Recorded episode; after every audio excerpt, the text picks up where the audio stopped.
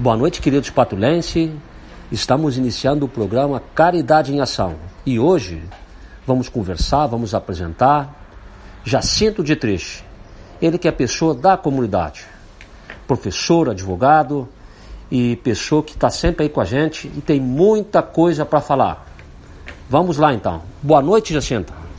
Boa noite. Boa noite, ouvintes. Boa noite, Marcelo, pela oportunidade.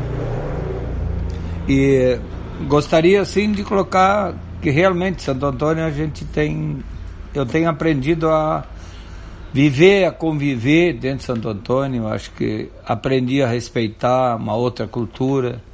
Eu vim de uma cultura alemã. Me diz uma coisa, Dietrich é alemão? É, eu sou meu bisavô, tanto de pai como de mãe, vieram da Alemanha. Vieram da Alemanha, mas conta pra gente Vamos lá para trás. Tu nasceu aonde? Eu nasci no interior de Estrela, lá no Alto Taquari, Rio Grande do Sul. E me criei desde pequeno com meus pais, estudando numa escola longe. Quantos irmãos são? Nós somos em seis irmãos. E, e nós, o que, é que o pai fazia, a mãe fazia? Eles eram agricultores, nós criávamos e plantávamos. O pai trabalhava nas férias, quando os filhos estavam em casa para ajudar a mãe, daí ele ia construir casa, ele era pedreiro também. E tu pegava na enxada lá? Sim, sempre junto com a mãe, tinha que trabalhar direto. Nós trabalhávamos de manhã à noite, direto, e cuidando dos irmãos pequenos e fomos buscando, como é que eu vou dizer, sobreviver. E quantos anos tu começou assim a trabalhar e já ir para a roça e fazer as coisas, as lidas da casa também? Ah, desde cedo. Meu pai conta que eu com cinco anos de idade eu já tocava os bois para na ervateira quando quando nós fazia fazia erva lá e na olaria, o pai tinha uma olaria no início, então aquela ali eu já tocava os bois com cinco anos de idade. E ali para frente não, não a gente não parou, a gente fazia de tudo dentro daquilo que uma criança pequena podia fazer. E nós tínhamos muita saúde, nós não tínhamos luxo mas nós tínhamos fartura, comida nunca faltou, graças a Deus, assim. A gente sempre teve muita fartura de comida e tudo, mas nunca tinha luxo, né? A gente tinha dificuldades em tudo, né? Ia a pé para a escola, ou ia a cavalo, lá para Santa eu ganhei uma bicicleta. A escola era longe? A escola era 5 quilômetros de casa lá. E aí tinha que ir.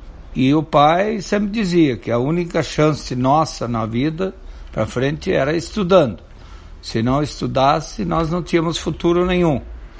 E eu nunca me esqueço quando eu tive depois com no Cristo Rei, porque eu saí de casa muito cedo. Né? Eu saí com 11 anos de casa. Cristo Rei era uma escola? Cristo Rei é a escola de segundo grau, mas eu fui saí com 11 anos, fui a bom princípio para terminar a quarta série e, e preparar para a admissão, fazer porque aquele tempo para te fazer segundo grau e qualquer curso tinha que fazer prova, tinha que fazer admissão. Eu tinha que fazer a prova de admissão para fazer o ginásio. Aí fiz o ginásio, passei, fiz o ginásio na escola Cristo Rei, das mais fortes que tinha estrela lá. E daí em diante, eram quatro anos ali, depois eu fiz um outro vestibular. Mas, mas trabalhava lá Estrela? Eu estava eh, junto com, sempre lá, meio no internato, porque não tinha condições de ir para casa todos os dias. E aí, fim de semana em casa, você, fim de semana eu estava com o pai e a mãe em casa. Mas durante a semana eu, muitas vezes, a maioria das vezes, ficava lá no internato, lá junto dos maristas lá. Mas depois ficou estudando e começou a trabalhar em, em outra lida, quando? Não, ali, como é que eu vou dizer, ali, a, no Cristo Rei nós estudávamos manhã e tarde. Nós não tínhamos tempo só. Só fazia aqueles serviços internos ali. Eu, inclusive, administrava, cuidava a cozinha junto com as freiras, que era encarregada da cozinha.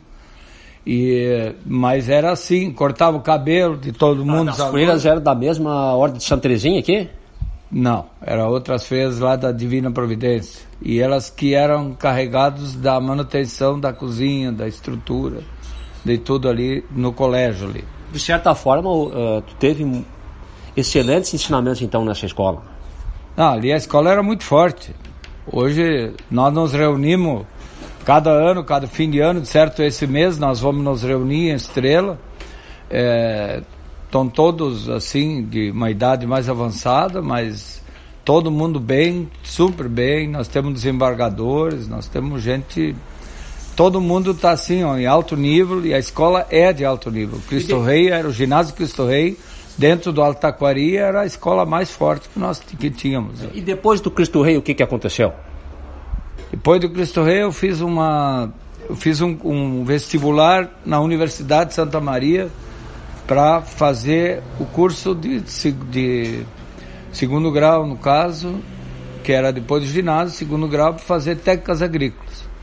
Eu fiz técnicas agrícolas em Santa Maria durante três anos.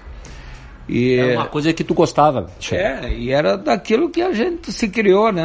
Nós, a gente tinha isso, na essência da gente essa parte agrícola, né? Que o, essa, aquela região do Alto Taquari é muito, muito rica, né?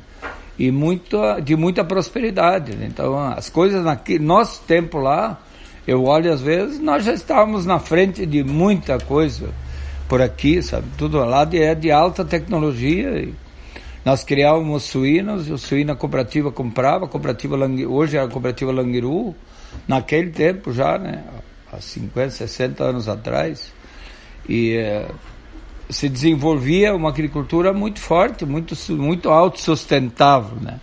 A, aquele, aqueles colonos naquele tempo, naquela nossa região ali, todos eles conseguiam se manter é, conseguia sobreviver com as suas atividades, né, com suínos, com leite, com as uh, outras coisas de ovos e se vendia de tudo, né? Mas a agricultura, o que que plantavam lá? Ah, plantava de tudo. Nós plantávamos o, a mandioca, a mandioca e o aipim, nós fazíamos porvilho. E é, plantava trigo, plantava arroz, plantava muito milho, porque precisava milho para os animais, tudo e plantava soja. E a soja, só que aquele tempo a produção não ia ainda para a indústria soja. A soja nós usávamos para para alimentação dos animais no inverno, quando ficava muito ruim e faltava alimentação, se usava soja. Soja em pé já. E sempre ia lá ver o pai e a mãe também, fim de semana ia ver o pai e a mãe. Sim, fim de semana estava lá e eu tinha meu time de futebol lá também, né? Eu tinha que jogar nos domingos, né? Mas jogava alguma coisa? Sim, jogava, joguei futebol, joguei muito futebol. Como é que era o nome do time de futebol? Espo, é, Esportivo Atlântico de Costão. Jogava lá. em que posição? Jogava meio de campo, então centro médio. Joguei por aqui também, nos campeonatos, aqui na Serraria Velha, jogava com o pessoal Mas. Como, como a mãe e o pai eram de origem alemã, garanto que você só conversava alemão lá dentro de casa? Não, nós lá era só alemão. Depois que, depois que quando eu comecei a estudar e comecei a, a falar português mais, meus irmãos também, porque eu fui com sete anos para a escola, eu não sabia uma palavra em português. Eu tive que aprender português na marra, aprender português para conseguir acompanhar a escola. E aí o pai também, como o pai trabalhava fora, na, ele fazia construções e fazia casas, trabalhava de pedreiro com o irmão dele. Então a partir dali nós começamos assim a conversar mais em português ali. Fala alguma coisa em alemão pra gente aqui, primeira mão aqui na Rádio Tapuí. Aí alles gut, né? É, muitas felicidades, né? Vielen glücklich. Alles gut, que tudo bem. Deus, como é o nome em alemão? Ein Gott, mein Gott, meu Deus, mein Gott. Meu Deus, meu Deus. E aí então lá é, estava na escola, internato, com as irmãs, e depois dali, o que, de, que aconteceu? Depois eu fui, depois eu fui para Santa Maria, né? Daí fiz técnicas agrícolas lá em Santa Maria. E depois de Santa Maria? PUC. PUC Porto Alegre, né? Fazia sociologia, e teologia. Aí quando chegou em Porto Alegre também era outro chão, era outro tipo de pessoas também que tu teve que se adaptar. É, um outro mundo, só que eu já vinha de um ambiente universitário, né? Então, a gente, como é vou dizer, tu, que a Universidade de Santa Maria na época, lá nós, ela estava começando, ela ainda não, assim, ela estava engatinhando, começando, e, e ela, o ambiente era muito bom, muito sadio, e eu vivia muito no colégio, no centro de Santa Maria, no colégio Santa Maria.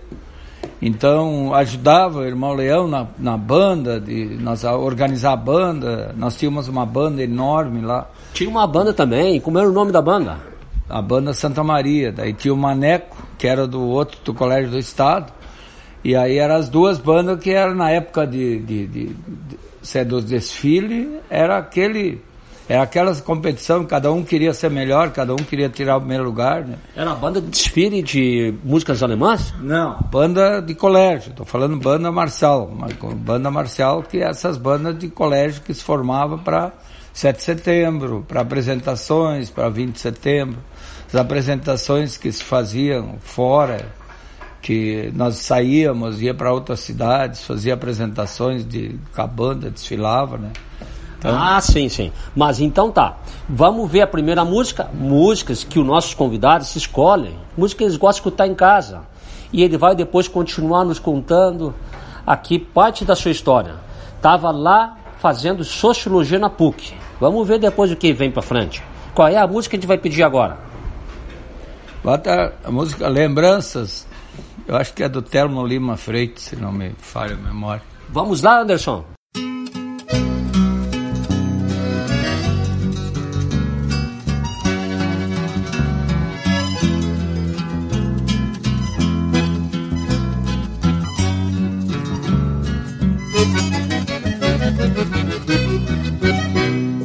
Quando as almas perdidas se encontram, machucadas pelo desprazer, um aceno de um riso apenas dá vontade da gente viver. Um aceno de um riso apenas dá vontade da gente viver. São os velhos mistérios da vida, rebenqueados pelo dia a dia, já cansados de tanta tristeza, vão em busca de nova alegria. Já cansados de tanta tristeza, vão em busca de nova alegria.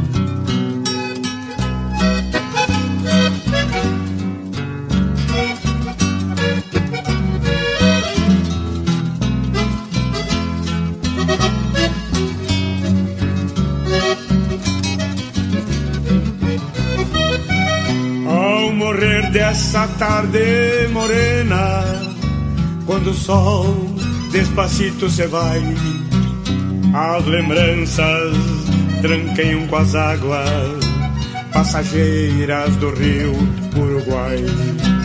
As lembranças tranqueiam com as águas passageiras do rio Uruguai.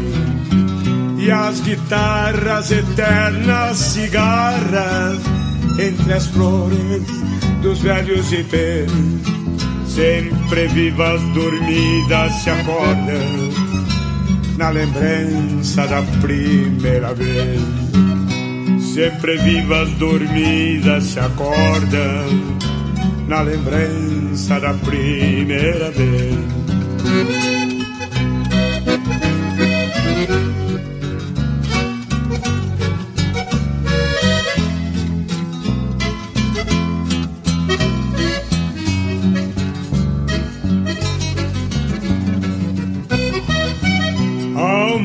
Esta tarde morena, quando o sol despacito se vai, as lembranças tranqueiam com as águas passageiras do rio Uruguai. As lembranças tranqueiam com as águas passageiras do rio Uruguai. As guitarras eternas cigarras entre as flores dos velhos ipês. Sempre vivas dormidas se acordam na lembrança da primeira vez. Sempre vivas dormidas se acordam na lembrança da primeira vez.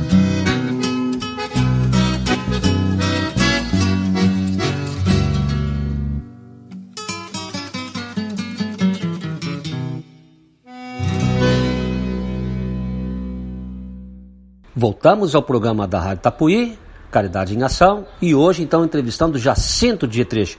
Música boa, música bonita que ele colocou aí pra gente, mas a gente está continuando aqui contando a sua história. E aí, veio para PUC em Porto Alegre estudar sociologia. Gostava de sociologia? Sempre gostei, né? Daí eu fazia fazia umas cadeiras de sociologia e fazia teologia. Daí eu fiz três anos de teologia e eu, eu já estágio também. Estava pensando em já ser padre, alguma coisa assim? É, nós estava, como é que eu vou dizer, como a gente estava ali nas nos irmãos maristas, então a tendência nossa era assim ó, de formar bastante o pessoal na parte humana. Né? Eu sempre digo que o curso de teologia talvez seja o curso mais completo na formação humana que nós temos. É impressionante a qualidade do curso de teologia. Ele te dá uma visão de mundo, de, de tudo, sabe? A história, a história do, do, do universo, do ser humano, na evolução da, do mundo, de tudo, a teologia te coloca, não. Às vezes eles pensam, ah, teologia é só, é só sobre a Bíblia, só sobre Deus. Não. A, a teologia é uma formação completa de a filosofia, a sociologia, a interpretação é, histórica do momento, da evolução do homem. Da... Então não é só, não se estuda só Deus, né? E tu, o que que acontece? Que eu sempre digo que Deus a gente descobre ele a partir daquilo que tu tem de capacidade de analisar a evolução do homem, do ser humano, de nós todos dentro da Terra. Aí tu vai começar a chegar à conclusão que é obrigado a ter um ser superior. Quando tu te para na frente do mar e olha aquela água, aquele troço, tudo, tu olha aquela grandeza e tu não tem muita explicação sobre as coisas e troço, aí tu vê que é obrigado a ter um ser maior. Né? E tem gente que não acredita no ser superior. Sim, tem muita gente que não. Acho que aqui é o fim, né? Então, não sei, seria muito pouco, acho que Deus criar um, um ser, criar todo o universo para simplesmente seria um fracasso a sua criação, ele dizer, não, agora foi aqui, viver é o fim. Isso não, não, não existe, né? o, o ser persiste de outra forma, nós temos, eu acho que cada pessoa tem uma sua missão, cada pessoa tem que vir, vem aqui nesse, ele tem uma tarefa, você tem uma missão a cumprir, eu acho que nós temos mais ou menos etapas a cumprir, nós temos etapas de vida, tem uns que que dão uma enorme de uma missão e morrem bem cedo, outros morrem estupidamente, que às vezes a gente vê e não. É, mas já que a gente está falando nisso, é, no, no, teu conceito assim, tu que estuda teologia, filosofia, e quando a gente morre, para onde que a gente vai? Não, nós, uh, eu acho que nós, nós temos, é certo que tem um, e tem um destino maior, muito melhor. Agora, eu não vou dizer, porque nunca ninguém voltou para contar nem nada, né? Então, o que que se tem? Mas quem tem fé, quem acredita que existe o ser superior, esse ser não vai deixar nós abandonados, né? Então, em algum lugar ele vai nos colocar. Eu acho que a, a, o que que nós temos que fazer? Eu acho que tu tem que honrar quem te deu a vida, quem te criou, assim como nós honramos, nós temos que respeitar o pai e a mãe proporcionaram condições para que tu viesse ao mundo. É, tem muita gente que diz, ah, eu não pedi para nascer, mas, mas tu, foi, tu teve uma graça de ter nascido, tu ter participado, tu, ter, tu estar vivo dentro desse universo e participando da criação, do desenvolvimento, se é de tudo que acontece no mundo ali, tu tem uma certa participação. E eh, a gente vê, se tu olhar o ser, nós temos ser humano restrito há muito pouquinho mundo. Às vezes nem a comunidade dele não conhece. Na volta da casa dele é meia dúzia de gente. Nós temos gente isolada, é, é, gente que fica, que chamam dos ermitão, nós temos de tudo. Mas temos pessoas que têm enorme visão de mundo, de, de estratégias, de políticas, de desenvolvimento, desenvolvimento humano, lideranças políticas que é, transcende aquele dia a dia de tua cidade, de tua. Tem pessoas que leem, que participam, que vivem, que escutam. Então, esse, essa é a realidade, essa é a função do ser humano, né? Olha como é importante que ele está dizendo para a gente aqui, pessoal, escutando em casa, e como isso aí é importante para a gente ouvir isso, entendeu? A gente se fortalecer nesse conhecimento. Ele que estudou teologia, estava na PUC, mas trabalhava lá em Porto Alegre em alguma coisa? Não, nós estava, nós, eu estudava de manhã à tarde e ajudava no Colégio Champagnat ali, em atividades de esportes e à noite, mas normalmente estudava de noite e pela manhã. E de tarde trabalhava no Colégio Champagnat ali, na área de esportes ali que eu contribuía ali. E aí, e, depois disso aí? Bom, depois eu fui 71 eu fui para Passo Fundo, fiz um curso de, é, de professor de técnicas agrícolas, licenciatura curta. E dali estudamos muito também, fizemos 1.600 aulas, horas aula ano. E depois daquilo eu fui trabalhar junto com a FAC, a Frente Agrária Gaúcha, que é a origem de todos esses movimentos na, na todos os movimentos praticamente que nós temos na área de organização na agricultura, que é as frentes, que é a FETAG, é, a, é a, os sindicatos, que é, é a FAG, foi Frente Agrária Gaúcha, foi o início de tudo isso. Eu tenho, inclusive, meu primeiro emprego foi na FAG. Eu comecei a trabalhar no colégio, daí nós montamos um colégio agrícola em Encantado, que está até hoje lá, hoje é um centro de formação da Imater, e, mont... e trabalhava em Bom Princípio, que tem um colégio agrícola. Que, Bom tipo... Princípio, que é a terra do Moranguinho. É, a terra do Moranguinho e a terra, terra dos alemães é muito, como é que vou dizer assim, de muita religiosidade. Assim, saiu muito padre daquela região, é, tinha muita, assim, uma agricultura também forte, região bem alemã, e é realmente um bom princípio lá. Né? Então, os maristas estão há desde 1900 lá em Bom Princípio, tem um colégio até hoje. E se nós formávamos, nós tínhamos uma, um grupo que planejamos e organizamos um curso, até fizemos isso como trabalho de conclusão na teologia. Era um curso de formação de liderança rural. Nós conseguimos dar é, formação para líderes é, os filhos de agricultores e levávamos para lá durante o ano, assim, ó, 15, 20 dias num mês, é, 10 dias no outro mês, dependia da época que eles tinham que ajudar mais os pais lá a trabalhar, a gente diminuía, mas nós dávamos um curso durante o ano todo, preparava eles para ter novas tecnologias e capacidade de liderança dentro de suas comunidades. Olha como é importante isso, e em Santo Antônio da Patrulha, Cará, aqui na região, na vizinhança, tem muitas áreas de terras que não estão sendo exploradas. Se tivesse essa liderança hoje, como seria importante, né? É, eu, eu inclusive, se é o grande trabalho do meu e da Nara foi um pouco, nós fizemos um pouco na FEASA, né? A Fundação Agrícola, quando ela surgiu aqui, até foi ideia de um grupo aí, e no tempo da Nara, como secretária de Educação, ela conseguiu montar a fundação essa fundação AFEASA nós trabalhamos, nós começamos a fazer esse trabalho com todos na área agrícola, tanto do grande produtor, do pequeno produtor, das lideranças de comunidade. Se fez um trabalho muito bonito ali no colégio agrícola. E depois, primeiro era uma formação mais liberal junto com a Sudesul, e depois no colégio agrícola se fez uma escola agrícola ali, uma escola de formação então, depois, hoje, sei lá, foi meio terminando e ficou... Jacinto Dietrich é casado com a Nara Massulo, mas conta pra gente como é que tu conheceu ela e como Nara é que tu Menezes. veio, como é que tu veio, é, desculpa, é, na, na, Nara... Nara Menezes. Nara Menezes. Eu sempre me confundo, mas assim, ó, mas é, são pessoas da cidade, pessoas uh, que estão uh, vivenciando a cidade.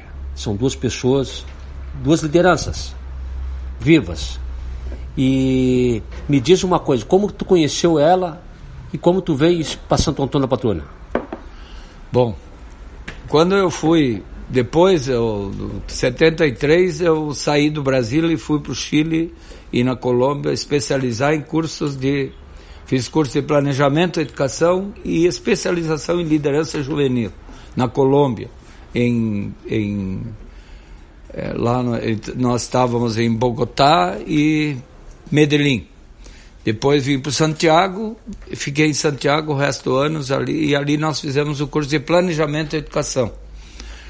E aí em 70 e quase 73, 74, início, fim, início de 74 eu voltei. Aí nós tínhamos A Nara, junto com o irmão Bortolini, um grupo ali, coordenava um curso de liderança muito forte, que era o CETA, Centro de Treinamento e Liderança Juvenil, uma coisa assim. E, e aí eu, eu quando voltei do, do Chile, voltei cheio de ideias, é, cheio de, sabe, de, de, de ideias novas, fiquei estudando o ano inteiro lá.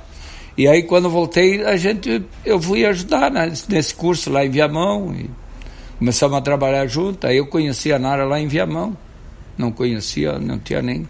Conhecemos ali e fomos, fomos conversando, fomos conversando e hoje estamos aí juntos há muitos anos já e já criamos três filhos. Olha só, e como é que é o nome dos filhos? Ah, é a Michele, a Michele Menezes, Didi casado com o Ricardo Cabrito, tem duas netas, Gabriela e Isabelle, e outro é o Gabriel, que é o vereador, Gabriel Didi. Gabriel, tivemos a oportunidade de entrevistar ele também nesse programa aqui. É, e, e a outra é o Rafael, é, um, é o mais novo, e esse mora em Lajado e trabalha em Antagorda, na Diamaju lá. Tá, tá muito bem, tá. Então ele saiu, voltou lá para minha terra da minha origem lá e está por lá e acho que não volta mais para Santo é, Antônio. É, vamos mandar um abraço então para eles, porque esse programa aqui também vai pela internet. Mas e aí, vem morar em Santo Antônio da Patrulha, conheceu a Nara. E quando começou a ser advogado, advogar? Bom, eu quando vim para Santo Antônio, e quando nós viemos para cá em 79, e eu casei em 76, ali na Boa Viagem. Depois nós fomos morar em Porto Alegre. A Nara trabalhava, era professora lá em Santa Família. E eu fui trabalhando, eu fui, eu fui vendedor de trator de 75 até 78 e pouco. Na Indasa vendia umas Fercos. Daí eu conheci esse interior todo, aí conhecia muito Santo Antônio, vinha para cá. E daí depois de 79 porque em 78 a Nara estava se formando em relações públicas. E aí nós já tínhamos a, a, Isabel, a Michele já pequena. E aí a Nara, com o trabalho de relações públicas, ela tinha que fazer um estágio. Ela resolveu fazer um estágio aqui em Santo Antônio e fez um trabalho de pesquisa junto com o Renner e um professor dele, Simões, uma turma e fizeram um trabalho de pesquisa aqui na prefeitura sobre o nível de educação de Santo Antônio. E o Feruli gostou muito desse trabalho, aí o Feruli convidou ela para ser secretária de educação. Aí em 79, a, em, é, 79, a Nara assumiu como secretária de educação em Santo Antônio. E aí eu vim junto, vim junto, daí comecei a vender, é, comecei a vender a, imóveis, terreno, junto com o Dr. Cury, da APECURI, naquela época ali. E fomos, fomos, como é que vou dizer, fui convivendo com muita gente, com muita liderança. Com Começou muita a gostar gente. mesmo de Santo Antônio, na patrulha? É, e, e convivendo com o pessoal de, que decidia, que tinha capacidade de comprar, porque quando convende terreno, tu tinha que lidar com determinado é, clientela que consiga realmente comprar os terrenos e naquela época era muito mais difícil, foi a época do lançamento do Pinorama, do Alvorada, desses loteamentos novos aí, que curo, o empreendimento da Pecure. E aí em seguida surgiu a FEASA, né? Daí eles, aí eu fui lá para a FEASA, para o Colégio Agrícola, e trabalhei até 85. Aí em 85 eu voltei a vender trator de novo, fui até 90 vendendo trator e fazendo curso de Direito. Ah, Direito, e onde é que tu fez o curso de Direito? Eu fiz o curso de Direito na Unicinos. Comecei em 83, eu acho. É, 83. E o doutor Cury, enquanto eu não fizesse o curso de Direito, ele não descansou, né? Então, eu fui fazer e vendendo trator e estudando. Estudando, me virando e fui me formei em 88. O doutor Cury disse que era uma pessoa muito inteligente. É, ele tinha muita visão. Ele sempre dizia que nós... É, eu nunca me esqueço, Marcelo, eu vou voltar o tempo um pouco, vou te dizer uma coisa assim. Ó. Quando lá em Estrela, no ginásio, nós, nós saíamos, porque lá não tinha ponte no rio Taquari. Aí nós atravessávamos o rio numa balsa. E nós íamos um colégio dos maristas lá em Lajado. Era um colégio grande ali, Castelinho. E quando uma vez, um dia, eu voltando de Lajado, indo para casa novo, voltando para Cristo Rei, no meio da turma, um barqueiro, aquele que com, com o ferro ali, ele puxava, puxava no cabo de aço a balsa, ele disse assim para mim, diz ele assim, é certo, vocês têm que estudar, porque senão daqui uns dias para ser barqueiro que nem eu tem que ter estudo. Sabe, uma coisa assim que me, aquilo me marcou muito, foi de um cara simples, trabalhador ali, né? Então ele naquele tempo já, isso foi em 62, eu acho.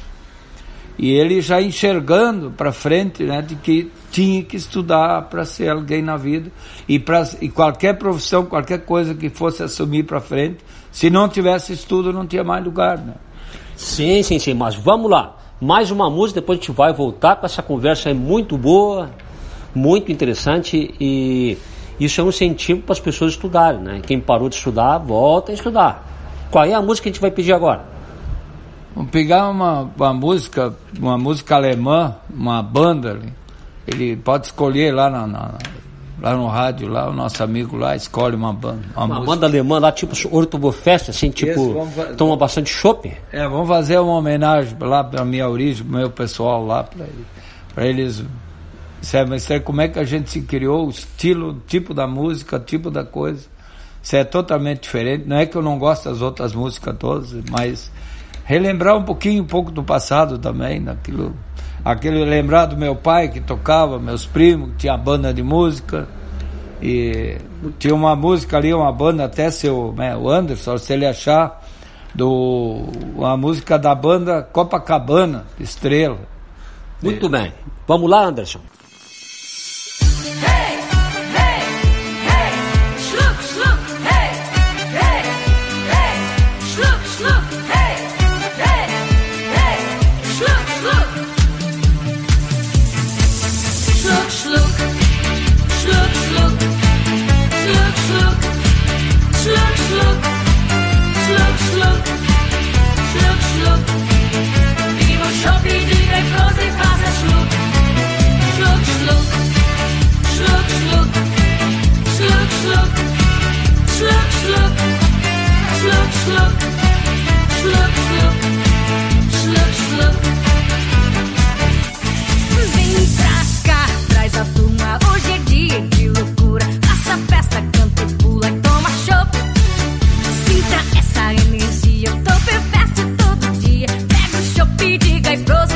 Schluck.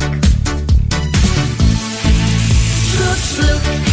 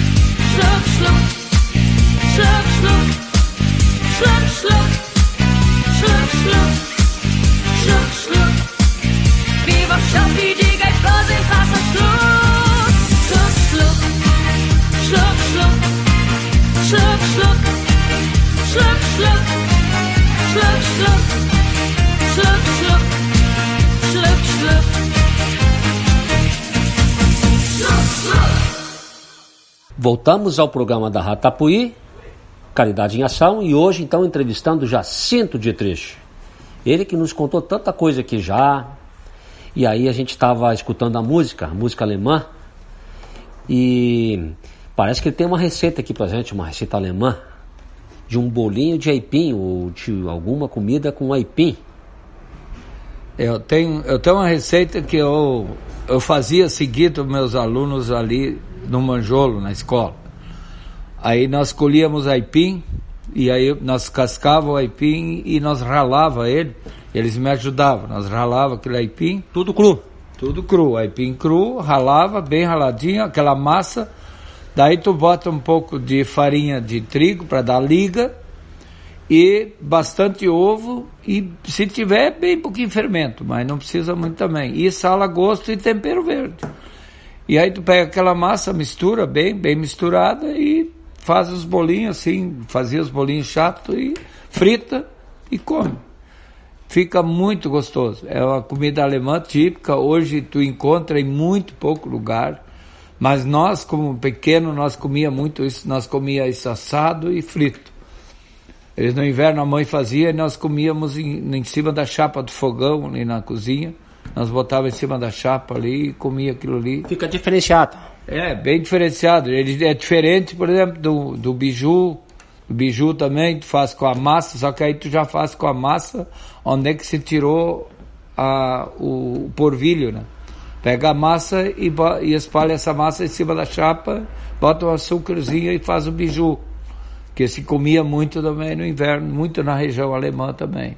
Muito bem. Mas a gente já está aqui em Santo Antônio, ele então, como advogado e também é, professor na Escola Barão do Caí, foi diretor e também teve participação na Gaza, a famosa Gaza que todo mundo plantava cana-de-açúcar, levava para Gaza e hoje nem tanto, as, as pessoas não plantam tanto cana-de-açúcar.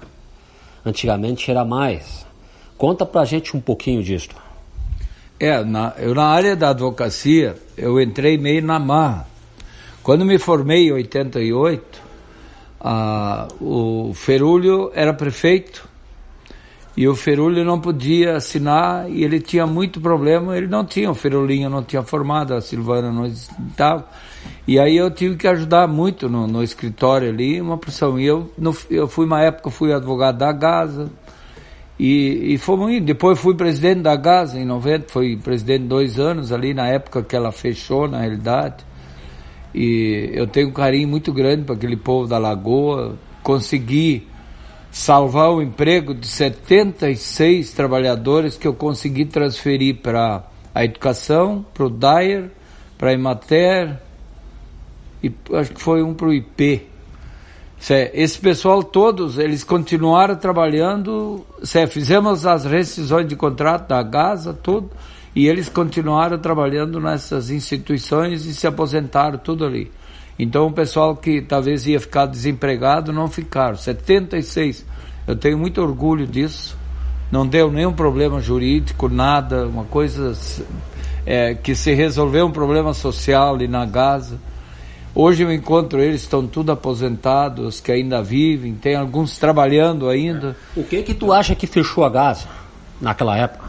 Ah, a Gaza foi mal colocada em lugar errado. Né? Eles botaram a Gaza numa, no fim de uma lagoa, numa, numa planície encostada de um peral. E foram, e foram plantar cana em cima do peral, lá em cima. Então, isso é tudo numa área, numa área que não dava. Nosso problema todo era competir com São Paulo. São Paulo é, plantava com máquina, colhia com máquina. Nós ali era a boi, a canga de boi, arado e tudo colhido à mão, tudo carregado com a mão de obra, os caminhões, então nós não tínhamos como. E ainda no peral. É, vocês olhar ali a Gaza ali, olha onde é que está a Gaza, sobe, tu tem que subir o morro lá, sobe o que? Quase 100 metros de diferença de altitude ali. Então a cana se plantava lá em cima, na Borússia, no Cará, toda a região tinha cana por tudo. E agora, atualmente, tem bastante bananeira ali plantada. É, eu acho que cana tem muito pouco, né?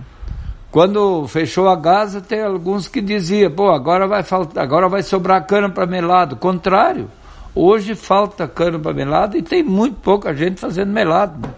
É uma pena, Santo Antônio, que nós temos, sério, nós temos a origem, nós temos muito produto derivado disso.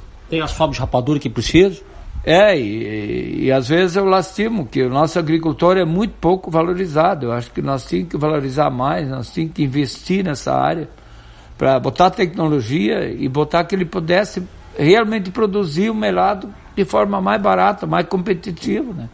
Até e fornecer o um material de valor melhor agregado, um valor de qualidade melhor para que as fábricas realmente produzissem com ele mais com o melado nosso. Né? Sim. E a escola Barão do Caí é uma história. Ela marcou presença em Santo Antônio da Patrulha. É, a escola Barão do Caí, eu sempre digo que na época que eu convivi muito ali, era uma escola que era muito é, meio apadrinhada pelo pessoal do Banco do Brasil. E nós tínhamos uns professores antigos ali, que não, não dá para citar, uma era teu pai, o Farião, o Ferúlio, o Cury, o, o Expedito, o, ah, tinha um, ali um, um, grupo grande de pessoas antigas que eram os Estei, o Valdir, a Ronilda, a, bah, é uma, quando a gente começa, esquece de alguns, mas todos se sintam citados aí. É um grupo de pessoas muito grande, antigas, que, diziam, que gostavam daquela escola e realmente fizeram dela uma opção, porque quando ela foi criada lá no Gregório de Mendonça, a Barão do Caí foi criada para que se tivesse uma alternativa de estudo para os homens. Porque Santo Antônio só tinha para as mulheres, que era o Colégio Santa Terezinha e não recebiam sexo masculino, os homens não podiam fazer um segundo grau. E não tinha um estadual, porque o estadual surgiu depois, inclusive o estadual estava dentro da Barão do Caí. Depois, no meu tempo, elas saíram e foram para o prédio próprio lá embaixo. Então, é, muita gente às vezes não pensa, mas essas coisas não são muito velhas. É, tu também foi professor lá e diretor. Sim, eu fui professor da Barão, comecei como professor do Santa Terezinha, História, Moral e Cívica e é o SPB. É, e no Santa não... Terezinha, quem é que era diretor na época? Ah, não me lembro, era a irmã. Acho que, que é a diretora hoje ainda. A irmã Cecília, vamos mandar um abraço para ela. Fizemos a entrevista com ela também. Ela recebe esse programa aí, hein? Eu acho que a irmã Cecília, que era diretora na época ali. E trabalhei um ano ali. E depois, e ao mesmo tempo, trabalhava na Barão do Caí, como professor do SPB, de Moral e Cívica e História. E depois, em 90, o Valdir um dia me intimou. Sabe, assim, eu não consigo mais ser diretor, ele era o diretor, não, não dá mais, não tenho mais tempo. O Reni não queria, o Reni foi um tempo, o Padre José também não queria mais. E aí eu tive que assumir a direção da Barão do Caí. Assumi em 90 e fiquei oito anos como diretor da Barão do Caí. Consegui melhorar a estrutura, melhorar os cursos, o ambiente na volta, consegui trazer a Unicinos, mas depois não foi, mas a estrutura estava pronta e hoje tem um centro tecnológico ali das universidades, eu acho que o município, que na época eles queriam, tudo que a maneira, a Senec queria fechar Barão, porque eles queriam investir em Osório, e aí, na época o Zezo entrou na parada e o Zezo, que era prefeito, comprou a Barão do Caí, a área ali, e hoje é do município, a escola ali, a área da escola. E o colégio técnico, o técnico de contabilidade foi fechado, eles fecharam, pararam, e era um dos poucos técnicos de contabilidade que tinha capacidade de registro, que podiam sair de lá com diploma com direito a registro. Isso aí foi uma lástima, Santo Antônio perdeu, nós perdemos muito na área educacional com a perda do Barão do Caí. Então, uma escola, assim, algumas coisas que nós poderíamos ter tido outra visão, talvez, não sei, às vezes a política é engraçada, às vezes a administração não, não fecha, a administração não tem a visão, a administração não, não, não tem o dinheiro, não tem os recursos. É. E às vezes essas oportunidades passam. Eu acho que nós temos algumas coisas na área de educação que nós não poderíamos ter perdido Santo Antônio, mas perdemos, uma lástima.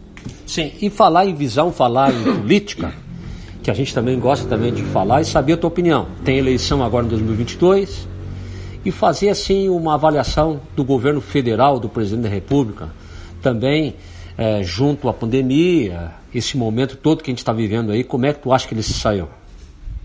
Ah, eu, eu até acho que nós, o Brasil, eu não vou falar em governo, que tem responsáveis que tem que fazer isso. Mas eu acho que o Brasil, hoje, o Brasil é o quinto ou quarto do mundo em quantidade de vacina aplicada, né? E o Brasil está aí dando show, daí tu abre as notícias todo dia, a Alemanha está praticamente fechada, a Austrália está em lockdown, é, é, a Portugal está com problema, a Espanha está com problema, é, toda a Europa, por lá estão com que são considerados primeiro mundo. Sim, eles estão e eles estão. E hoje vai se ver, eles têm 50% da população vacinada, nós já temos 70 e pouco. É, o Brasil que era tão criticado, que eles atacaram tanto, que eles Bom, falaram de tudo que é maneira, de todo mundo. É, mas no início nem morreu muita gente também no Brasil. Não, mas também ninguém sabia nada.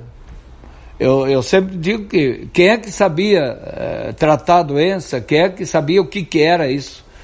Eu, eu tenho um exemplo em casa. Eu tenho certeza que a Nara teve Covid no início, no, no, há dois anos atrás, e que no Brasil não tinha casos, não aparecia nada. E, a sorte que ela caiu num médico pneumologista bom e conseguiu, caiu dentro da, da, da Santa Casa, caiu no Instituto do Coração, tudo, o atendimento de primeira, mas se não, e era Covid e ninguém sabia que era Covid. Tu pegou Covid também? Eu já peguei Covid, me senti meio mal, um, dois dias, meio engraçado. Fui no médico, o médico mandou fazer uma toma, fiz a toma, ele disse, ai, tu teve Covid. Fui no sentinela, fiz o teste, já tinha tido Covid, já tinha anticorpo. Então, passei praticamente não senti, não. E o governo do estado do Rio Grande do Sul dizem que receberam muito dinheiro do governo federal e aplicaram também até em outras coisas, de repente. É, tem muita gente que diz, né, que o governo pagou as dívidas, os salários e atrasado, tudo com dinheiro do. Mas agora veio muito dinheiro, né? Isso é, isso é oficial, não tem ninguém, como eles fizeram, né, que aplicaram, não, não tenho condições de falar. Mas eu sei que veio mais de 40 bilhões de dinheiro para o Rio Grande do Sul. Veio muito dinheiro para o Rio Grande do Sul. Não é só para o Rio Grande do Sul, veio para todos os estados. Eu até às vezes acho como a capacidade que o governo brasileiro teve de sustentar esse período todo, dando dinheiro para o povo, dando dinheiro para os estados, aplicando. O SUS foi fundamental. Eu acho que o SUS é, se estruturou é, se organizou. Hoje o SUS tem muito mais capacidade. Queira Deus que agora ele se dedique mais à questão da oncologia, questão do câncer e, e outras doenças que foram, ficaram para trás, né?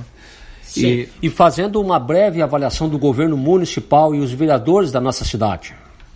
Bom, os vereadores eu sou muito suspeito a falar, mas eu acho que tem um trabalho bom, eles estão trabalhando bastante. Eu poucas vezes vi um grupo de pelo menos eu vejo o grupo que, do meu filho ali, que eles estão estão trabalhando muito e estão buscando soluções alternativas para o próprio município. O governo, até agora, não dá para. Eu não gostaria de avaliar nada ainda, porque não é muito cedo. É, sei lá, eu acho que certo vai bem, ele é novo, ele é, tem. tem deixar passar mais um tempo para fazer uma avaliação é, maior. E ele tem que ter, ele vai aprender muito, né? É novo e é um mundo novo para ele, ele vai ter que ir se estruturando para ele conseguir fazer, tem que fazer projetos, não adianta, não, não tem outra alternativa. Fazer projetos, porque Santo Antônio, o dinheiro que Santo Antônio tem, dá para folha de pagamento e para o dia a dia das coisas.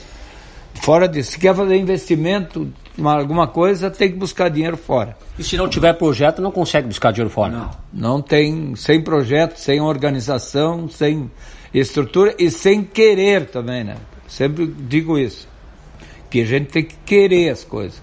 Muito bem, muito bem. Mas agora mais uma música, qual é a música que a gente vai escutar agora? Agora, Gritos de Liberdade, do grupo Rodeio. Vamos lá, Anderson.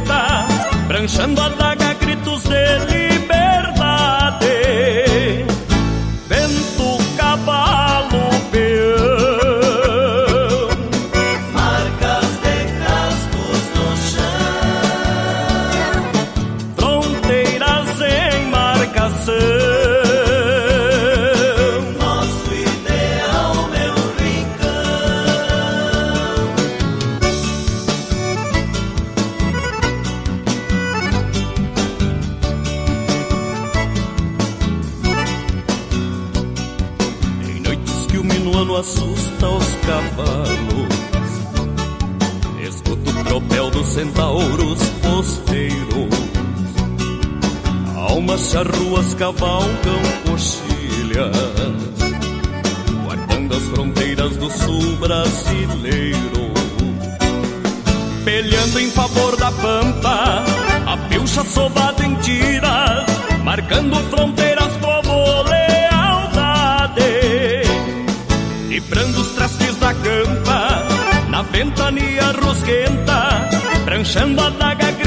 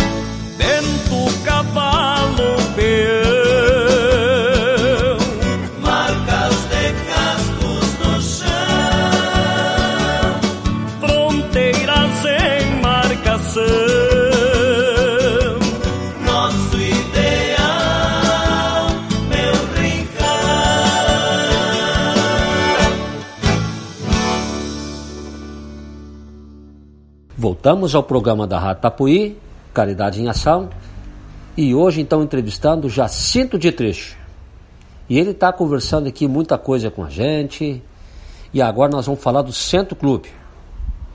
É, outra, outro desafio grande foi, foi uma época quando praticamente caiu no meu colo o Centro Clube. Bah, dificuldades enormes. É, tivemos que. Bom, eu tive praticamente. Eu, tenho um orgulho grande de dizer que eu consegui reestruturar o Centro Clube. Mas lá nos bailes, tudo tinha bastante arrecadação também. Sim, ainda se fazia e nós arrecadamos muito. E se conseguiu fazer muito porque se arrecadou muito. Tava uns bailes bonitos lá. É, se aglutinava pessoas, se fazia um carnaval bom, se fazia os bailes bons, os bailes namorados, tudo. Eu acho que uma, a, a sociedade assim correspondia também para que se conseguisse efetivar. E tu tinha que ter um espaço sadio e bom para que realmente o pessoal se sentisse bem ali dentro tivesse gosto de ali. Então isso a gente conseguiu criar. Eu acho que o Centro Clube está aí. Hoje não dá para falar porque a pandemia está recomeçando devagarzinho as atividades, mas foi muito difícil. Eles tiveram dificuldade para se manter e o custo, o custo de um clube hoje é caro. A manutenção de um clube não é fácil. É, é luz, é, é eventos grandes, quantos maiores, mais luz, mais água, mais limpeza, mais estrutura, mais arrumação, é, mais secretarias, mais é, a despesa é uma é uma empresa. Eu me lembro que o Valdir numa época disse assim, nós tínhamos faturado 340 mil no ano. Depois no outro ano foi 390 mil o ano na, prestação de conta. Ele diz, ah, isso é o faturamento de uma empresa.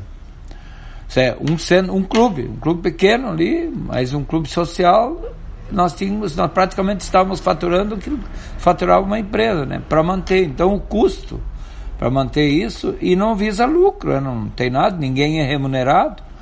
E se trabalha realmente amor à camiseta para se manter isso em pé, assim como é o Chico Borges dentro da mesma estrutura, né? Que tem a estrutura do clube e o Chico Borges vive ali dentro junto, né? Que é tradicional, é antigo, se confunde na criação. Na realidade, acho que primeiro surgiu foi Chico Borges, depois surgiu o clube, o clube surgiu no fundo da Masal, depois foi para a antiga camisaria Sônia, né, que é o Banco do Brasil hoje. Ali quem carregou ele muito foi Jorge Neme. E ali veio para frente e depois foi lá pro foi lá para para o Centro né, que era o Chico Borges, se juntou o Chico Borges com o Centro Clube, hoje é Centro Clube, na realidade é o CNPJ, fundido junto com o CTG. Né? Então, é uma estrutura belíssima, rica que tem ali, onde é que se aglutinou diversas é, alas, é, tanto o gauchesco, o civil, o céu cultural e tudo, e se conseguiu fazer um grande clube, um centro para curizada nova, para tudo, né? Então hoje, hoje é pouco diferente um clube, hoje a gurizada não quer mais muito isso, mas... É, mas é necessário a gente ter união, é necessário a gente dar a volta por cima e de repente a sociedade, depois de uma pandemia dessa, precisa se reinventar. Não, eu estou vendo exatamente isso, né? Porque, inclusive, nós, eu às vezes acho que o povo, nós em todo, sem falo no todo, nós temos uma memória muito curta, né? Então, muitas vezes nós, parece que hoje, por exemplo, dá a impressão que não tivemos doença nenhuma já. Tem alguns que, não, teve, mano, parece que não passou o Covid Santo Antônio em algumas atividades, algumas coisas que eles estão fazendo aí, exagerando, extrapolando. Então. Também, também quem está vivo caminhando parece que nasceu de novo. É, eu acho que Deus, aquilo que eu já dizia antes, que Deus, a gente tem uma missão, né? Eu acho que Deus te dá a missão e Deus te dá a vida para que tu faça aquela tua parte e que tu consigas te manter dentro dessa estrutura, né? é, dentro desse teu mundo que tu cria na tua volta e a tua cidade, a tua comunidade, a tua rua, a teu, tua família, se é com quem tu cria, com quem tu vive, tu faz esse, esse, esse laço e tu passa por cima de tudo isso. Tu pode ver, na hora que bate doença, é filho, é nora, é, todo mundo corre, socorre, mãe, pai, qualquer um que está doente. Então, na hora da, da doença se junta muito, se une muito eu acho que nós nos unimos, muita gente refletiu muito, ficou em casa, aprendeu outras maneiras de viver, outras formas, é, outras formas de comunicação, outras formas de comércio, de negócio. De... Eu acho que nós, o nosso mundo deu uma virada. E essa virada, eu acho que tem muita coisa que foi para o lado bem. Eu acho que nós éramos muito relaxados, nós não usávamos o álcool gel, limpeza, lavar a mão, é, tem muita coisa que nós temos que manter isso. É. Tu acha que o mundo está bem melhor hoje, depois dessa pandemia? Eu acredito que nós vamos para um mundo melhor um pouco, acho que mais humano um pouco. Eu acho que muita gente se deu conta de que a vida é uma passagem, que na realidade a gente é muito pouco, parece que um sopro ali e vai. Me diz uma coisa, e para aquela pessoa que está em casa, que está em depressão, que está desempregada, é, o que, que tu diria para ela nesse momento, tá nos escutando aí? Para ela dar a volta por cima. Bom, em primeiro lugar, não adianta ficar deprimido e ficar socado, que é muito pior. Eu acho que tu não pode perder a fé, não pode perder a esperança. Tu tem que fazer um trabalho para que a tua esperança, a tua fé, a tua espiritualidade seja mais forte do que tudo que te rodeia, tudo que tá assim. Então tem que criar atividade, tem que buscar espaço, tem que sair, tem que buscar alternativas, eu acho que tem alternativas. Eu vejo que o pessoal, é, a gente olhando as estatísticas depois da, da Covid, que o pessoal se reinventou, né? Muita gente foi desempregado e reinventou em outros trabalhos, alternativas de trabalho, empresas, é, se, é, fez, é, como é que eu vou dizer, é, trabalhou como autônomo, e de tudo que é forma, o pessoal foi buscando espaço para sobreviver, né? Então, nós não podemos perder a esperança. Eu acredito que nós vamos ter um mundo, um mundo um pouco melhor, diferente.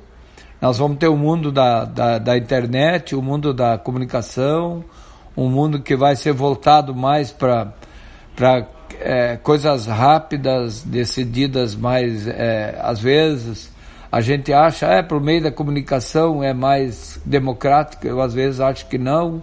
Às vezes as decisões são muito rápidas, não, não são conversadas, não são discutidas, não são dialogadas, e às vezes a democracia perde um pouco em cima disso. Mas é o jeito, é a nova forma que nós temos que aprender a conviver junto com isso. E nós temos que nos, nós ter esperança e nós ter fé para que, se realmente esse Deus existe, como ele existe, esse Deus está mais presente com nós. Eu acho que tem que estar mais em nós. É. Esse Deus tem que ser criado, desenvolvido. Eu sempre digo, nós temos que dar espaço para que Deus fale com a gente. Às vezes a gente tem um mundo tão, a gente é tão bloqueado para o mundo, é tão bloqueado em tudo, nas coisas na tua volta, tu não dá espaço para ele, tu não dá espaço para nem para ele te dizer, para ele falar contigo, para ele te inspirar, para ele te ajudar. E a gente agradece, pede, pede, pede, mas não deixa ele falar, ele não deixa ele. Então eu acho que para mim rezar é tu abrir teu coração e deixar que Deus fale contigo. Eu acho que a gente vai para a igreja, o cerimonial de uma missa. É, qual, é, qual é a tua religião? Minha religião é católica, mas eu respeito todos. Os meus alunos, milhares que passaram, eles sabem disso que eu sempre dizia: a melhor religião é aquela que você acredita, é aquela que você consegue se achar. E, e o que, que é um cerimonial? Ah, um é de um jeito, outro de outro jeito. Todos os jeitos são bons. Se eles conseguirem criar em ti a, aquela condição do ser humano de você se esquecer da que está na volta e você conseguir entrar dentro de você mesmo e deixar que Deus se comunique contigo, que Deus fale contigo, Deus te abençoe. Eu acho que nesse momento esse é o motivo que a gente, ah, porque não precisa ir para a igreja para rezar. Então, tem muita gente que reza, não, não tem condições de ir, não vai, e não é por causa disso que, que vai ter problemas com Deus, eu acho. Mas a condição de ir para a igreja, para tu te reunir e para tu ter um ambiente que te ajude a concentrar, que te ajude para buscar a tua espiritualidade, a tua profundidade na espiritualidade, você precisa um ambiente para isso. Então a igreja, o culto, a, os lugares de religião infinitos que nós temos aí, eles são esses momentos que são criados, cerimonial que é criado, as mensagens cristãs que são desenvolvidas, é, todas elas e de todas as religiões, elas têm os momentos em que eles sensibilizam o ser humano para que ele se encontre com seu Criador. Sim, e o Evangelho também tem que saber interpretar. Tem gente que faz a, o Evangelho no lar. É, eu, eu sempre, a única coisa que eu questiono sempre que o Evangelho é um todo, né? E a interpretação, é, lá na teologia se fala na hermenêutica, isso é a capacidade de interpretação daquilo que a Bíblia quis dizer na época e trazer essa mensagem para hoje, né? Então, na época se dizia coisas que não tinha nada a ver com hoje, mas ela, na época ela tinha uma intenção. Na época tinha uma sociedade que era daquela forma. E a Bíblia, é, aqueles que tinham os líderes que existiam, eles colocavam uma mensagem para aquele povo da época da civilização, da época da, da altura, da criação, da educação, da capacidade que tinha para absorver alguma coisa. Então, essa interpretação nós temos que fazer para hoje. Tu não pode simplesmente aplicar aquilo que é, é letra morta. E muita gente fica naquela letra morta, também não leva nada. É, pedaço, da, tu te distrai pedacinho que te interessa, ah, esse pedaço, se é o resto não me interessa, daí o resto eu, eu não interpreto, o resto eu não olho, eu não leio, aí, aí nós, nós estamos assim, às vezes, nós ficamos como religiões segmentadas, eu acho que esse não é o futuro, não. Me diz uma coisa, tu que estudou teologia, e na verdade os santos para a Igreja Católica, São Francisco de Assis, Santo Antônio, o Padre Helder que ensinou Pouto, que não a Igreja Católica ainda não, não santificou ele, mas que opera milagres, vai multidões de pessoas lá visitar o túmulo do Padre Hells. O que que tu diz disso? Não, eu acho que esses, é, Deus manda para a Terra, Deus sempre mandou e vai continuar mandando pessoas diferentes que vêm para dar mensagens grandes, para trazer mensagens para o ser humano, chamar atenção em certas coisas. Eu acho que nós tivemos muitos a história fora aí que fizeram isso. E esses santos são uns, uns e tem outros muito menor, tem santos maiores às vezes que estão no nosso meio que a gente não enxerga. E que Deus se manifesta de uma forma e que às vezes não é chamado, não chama atenção e a igreja não venera, não vê neles e traz, e às vezes são muito mais santos. Não digo, eu não estou falando de santos como se eles são. Eles são pessoas que transmitem e que, que criam condições para que as suas ou as religiões é, transmitem e consigam ser capazes de sensibilizar o ser humano para o crescimento da religiosidade. Então, isso tem muito mais pessoas por aí na nossa volta. Eu sou um que peço às vezes muito, que eu sei que tenho amigos, foram muito meus amigos, que são santos. E eu peço, às vezes eu peço para eles, né? Eu sei que as pessoas, de repente, ele me conhece melhor, ele me ajuda. Ele me dá condições, ele me chama atenção, ele me, me, me deixa desenvolver a minha espiritualidade com mais força. Sim, é... os fenômenos. O que, a teologia explica dos fenômenos? Por exemplo, eu tenho um amigo que trabalhava no Banco do Brasil, o Rambo, vamos mandar um abraço para o Rambo, não sei se ele está morando em Santo Antônio, mas acho que já se aposentou do Banco do Brasil, e ele dizia para mim, Marcelo, o meu pai era coroinha do Padre Hells, lá em 1947, 1950, e disse que o Padre Hells estava rezando uma missa no Porto, daqui a pouquinho ele levitou. E esses fenômenos, como tu explica isso? É, isso aí não, não é fácil. Tu, eu acho o seguinte, é, é, essa questão da espiritualidade, da manifestação da espiritualidade, a manifestação de Deus através de uma pessoa. Certo? Nós temos um ser humano, uma carne, nós nascemos com pecado, todos, e nós somos uma é Nós temos que fazer a nossa parte e nós temos que ter, criar capacidade, capacidade para que a gente consiga desenvolver a espiritualidade. Tem, uns têm mais, outros menos. Outra coisa, nós temos, nós nunca podemos nos esquecer que nós temos uma mente. Nossa mente é poderosíssima. E nós conseguimos com a mente fazer coisas impossíveis. Eu tive amigos meus que e, nós ia lá, ele era pintor, ele pintou igrejas de montão e, e eu levava, por exemplo, a assinatura de um papel do, do meu pai e ele dizia que meu pai tinha. Ele quando afogava alguém que não se achava, ia lá, ele dizia onde é que estava, mais ou menos. É, ele tinha, ele tinha uma mensagem diferente, ele tinha uma mente diferente, ele tinha uma espiritualidade muito profunda que permitia para que ele tivesse essas visões que muita gente nós temos, é, tem muita gente que tem visões, que tem a espiritualidade aflora no ser humano, na pessoa, né? E a tua mensagem, às vezes, às vezes tu fala, tu tu fala uma coisa, tu, um tu atinge, o outro cara já acha que não, você está falando bobagem. Isso é, é exatamente essa capacidade do ser humano que nós temos que criar para que tu tenha a tua espiritualidade. Não me interessa a religião. Me interessa que aquela religião que tu tenha e tu te achou bem ali, vai para frente, parabéns, é a tua vida, toca para frente. É isso, eu acho que é. nós temos que achar a nossa capacidade, desenvolver a nossa. Certo, nós somos seres criados por Deus e nós somos guiados, tem um Espírito Santo presente, nós temos é, sei, inúmeras é, coisas que Deus botou à nossa disposição que nós temos que buscar. Tu nunca viu nada assim diferente? Nunca deixou nenhum fenômeno contigo, nada? Eu já, eu acho que eu já vi, já senti, mas assim não, não assim abertamente. Mas eu tenho muita fé, eu acredito muito. Eu acho que eu acho que já Deus me protegeu inúmeras vezes já. Eu já tive momentos difíceis, eu já tive momentos em perigo, eu já passei por, por muita coisa, principalmente no Chile, no tempo da Revolução. É, tem, eu, que eu, revolução era essa no Chile? A revolução quando teve a queda do Allende, assim, 73, quando eu estava lá. Então eu tenho, por exemplo, acho que Deus me deu uma outra chance, uma outra vida para eu continuar. Acho que eu tinha uma, uma missão maior. Eu acho que isso eu vejo que as pessoas, que quem tem esperança, quem tem espiritualidade, o que, que a gente enxerga? Enxerga em determinados momentos onde é que tu vê que houve a mão de Deus. E eu acho que Deus atua realmente. Mas ele atua não, ele não vem aqui e faz não, não. Ele atua dentro da tua, na medida que tu tem capacidade de fazer com que ele atue dentro de você e você saia da situação. Eu acho que Deus não, Deus não é aquela pessoa, não, Deus não é, ah, ele é um ser que ele vem e não. Tem uns que dizem que foi ele que mandou o Covid para as pessoas melhorarem. Tu acha que foi isso ou tu acha que não é assim? Não, Covid, isso, não, essa é coisa. As doenças, tudo é coisa do ser humano.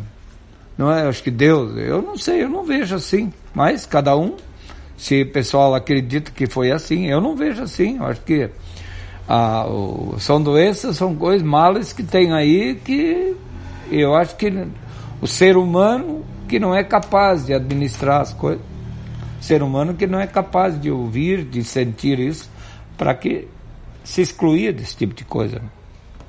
Muito bem. Muito bem. E aí mais uma música para depois a gente ver então com as mensagens finais. Qual é a música que a gente vai escolher agora? É, eu quero ouvir de Gil de Freitas, a Figueira Velha lá. Tenho muita saudade daquela região de Porto Alegre e, e eu assisti quando o Gil fez aquela música. Nós tínhamos um barzinho, a gente ficava muito ali. Até hoje existe aquela figueira bem na esquina da, da, ali da Cis Brasil. Tu conheceu o Gil de Freitas? Conheci o Gil de Freitas e eu vi ele mais de uma vez cantando essa música lá no, no bar da Figueira Velha. Ele conheceu o Teixeirinha também? Conheci o Teixeirinha. O tempo, nosso, nosso tempo era os nossos músicos. É, fazer o quê? Era, é, às vezes a gente, ah, mas é o quê? Mas era o estilo, era a música, e é uma música muito raiz, né? Nós não podemos escapar dela, não.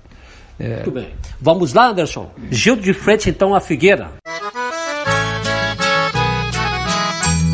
Esta figueira, meus amigos, fica na esquina do Forte com a Cis Brasil.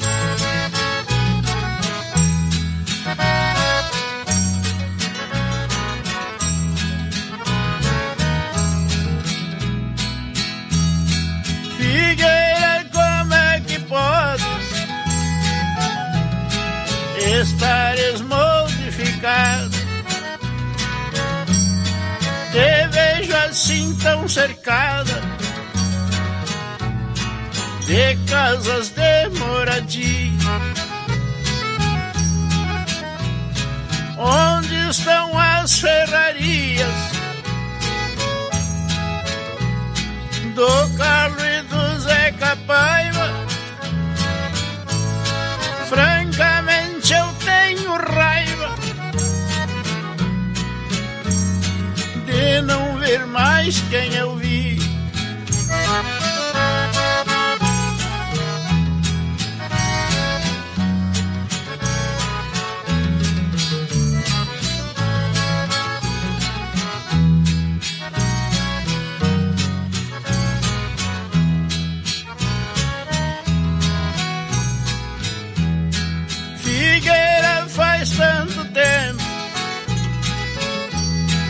Que eu estava retirado. Aqui deixei meu passado e hoje venho à procura.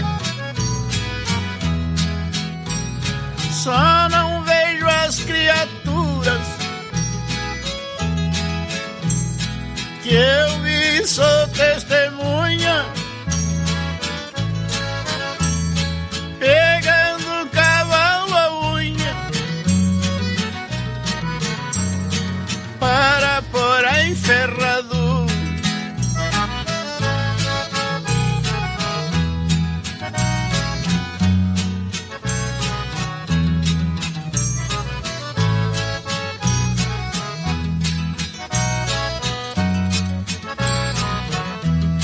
Passavam tropas e tropas pelo passo da mangueira.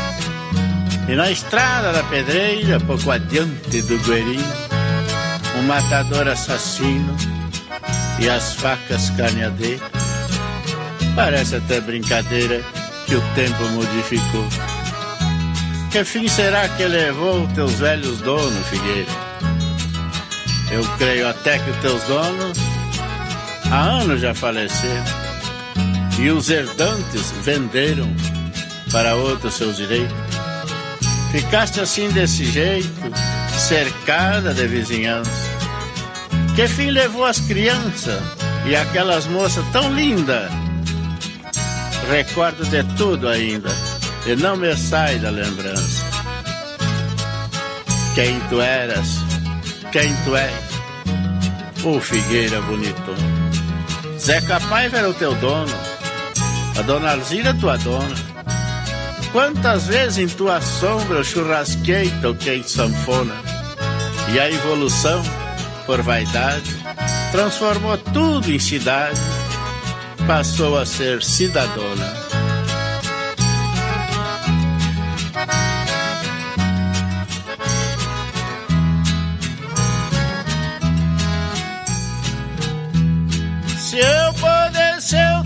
Te mudava pra um lugar de campo aberto para sentir de perto as coisas de antigamente. Tu com toda esta beleza e este estranho ambiente. Não podes viver contente, distante da natureza. É isso mesmo, Figueiredo. Tu és a recordação do meu velho passado. Vamos encerrar, gaiteiro.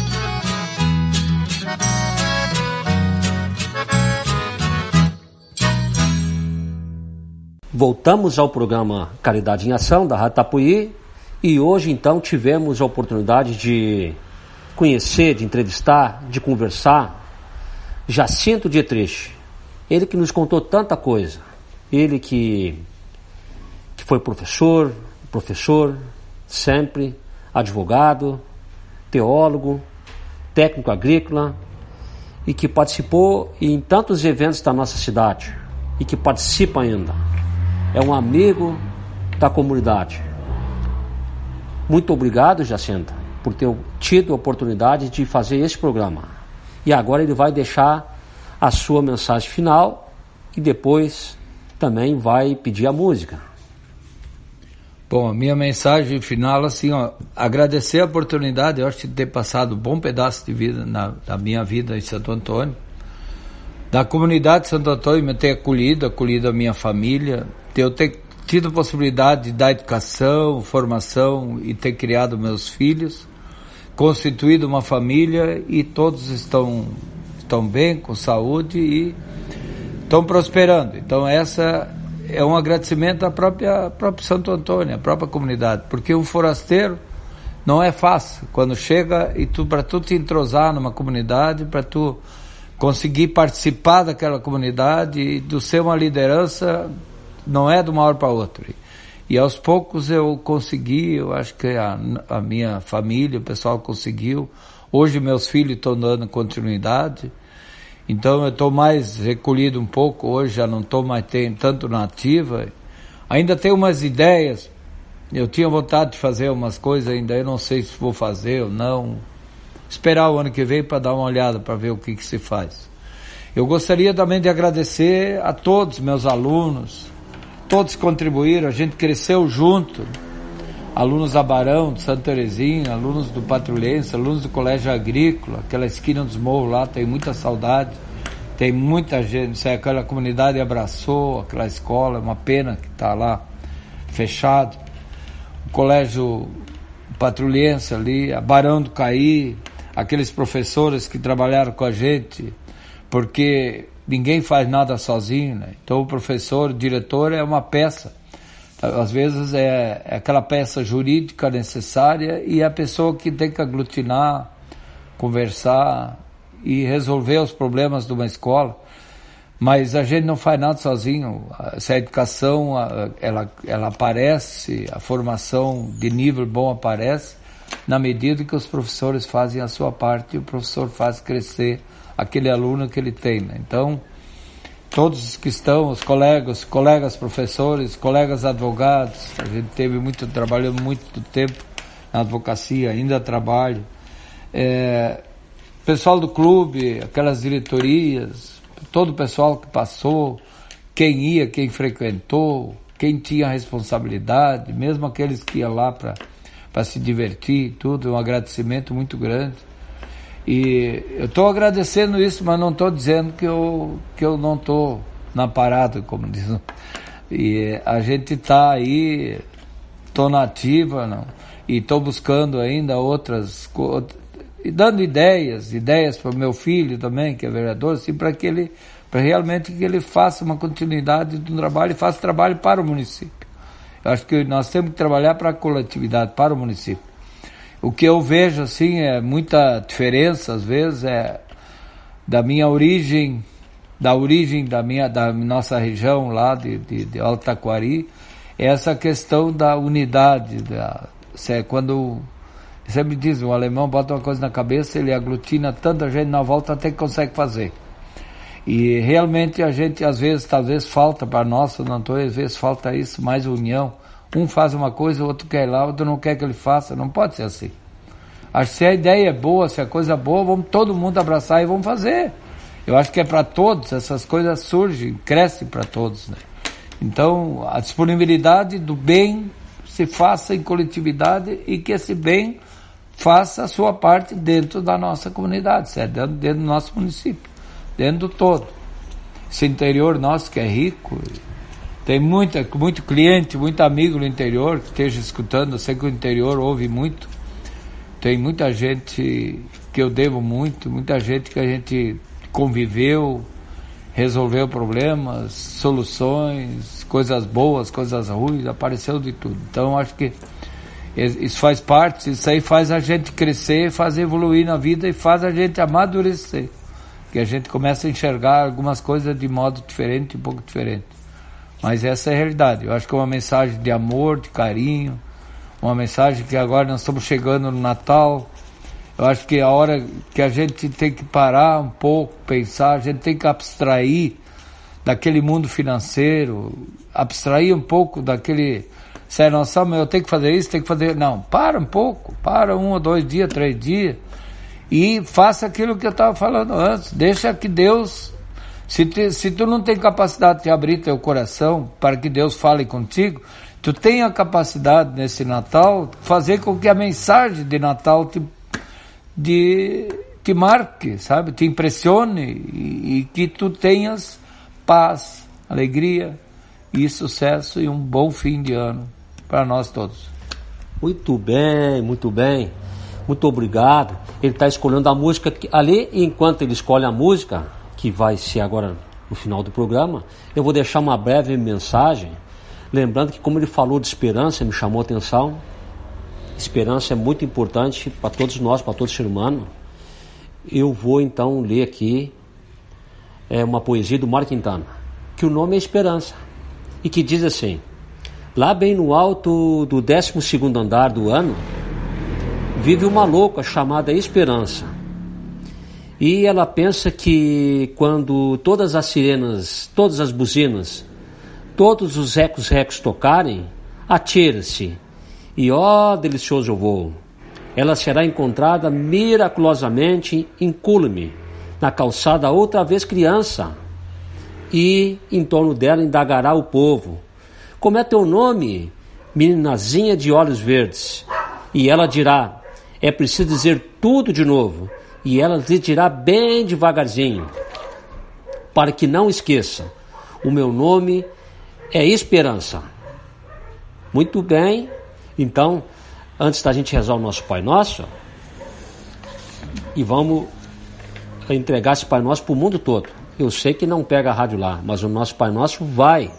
Como é o nome da música que a gente vai pedir lá para o Anderson? Ah, eu pedi uma música que seja em homenagem à própria Marília, pela aquela esperança, aquela alegria que ela sempre tentou é, transmitir. A flor e o beija-flor. A flor e o beija-flor, muito bem. Então, boa noite e fiquem todos com Deus.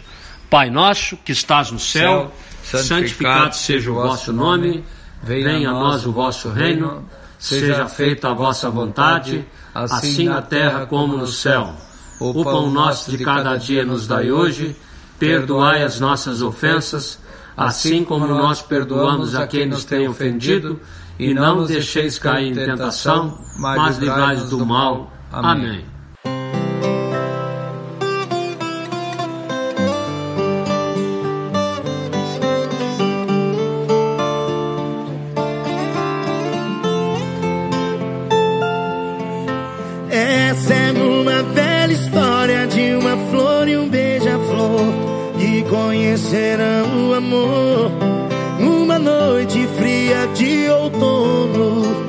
As folhas caídas no chão da estação que não tem cor.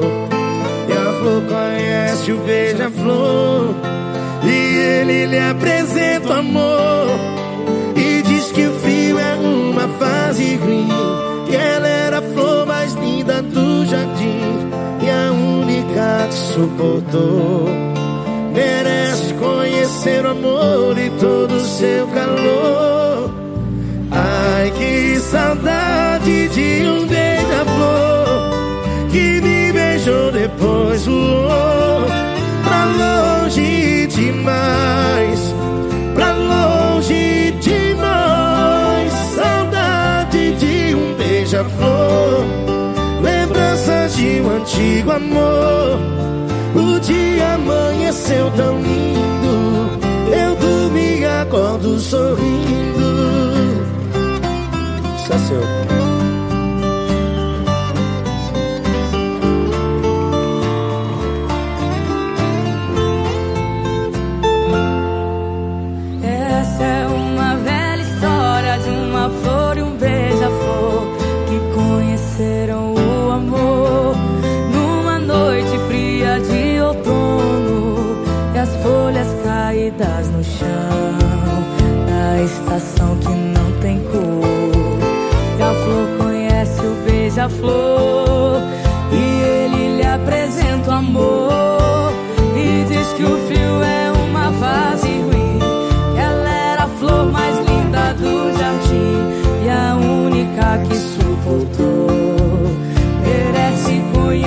conhecer o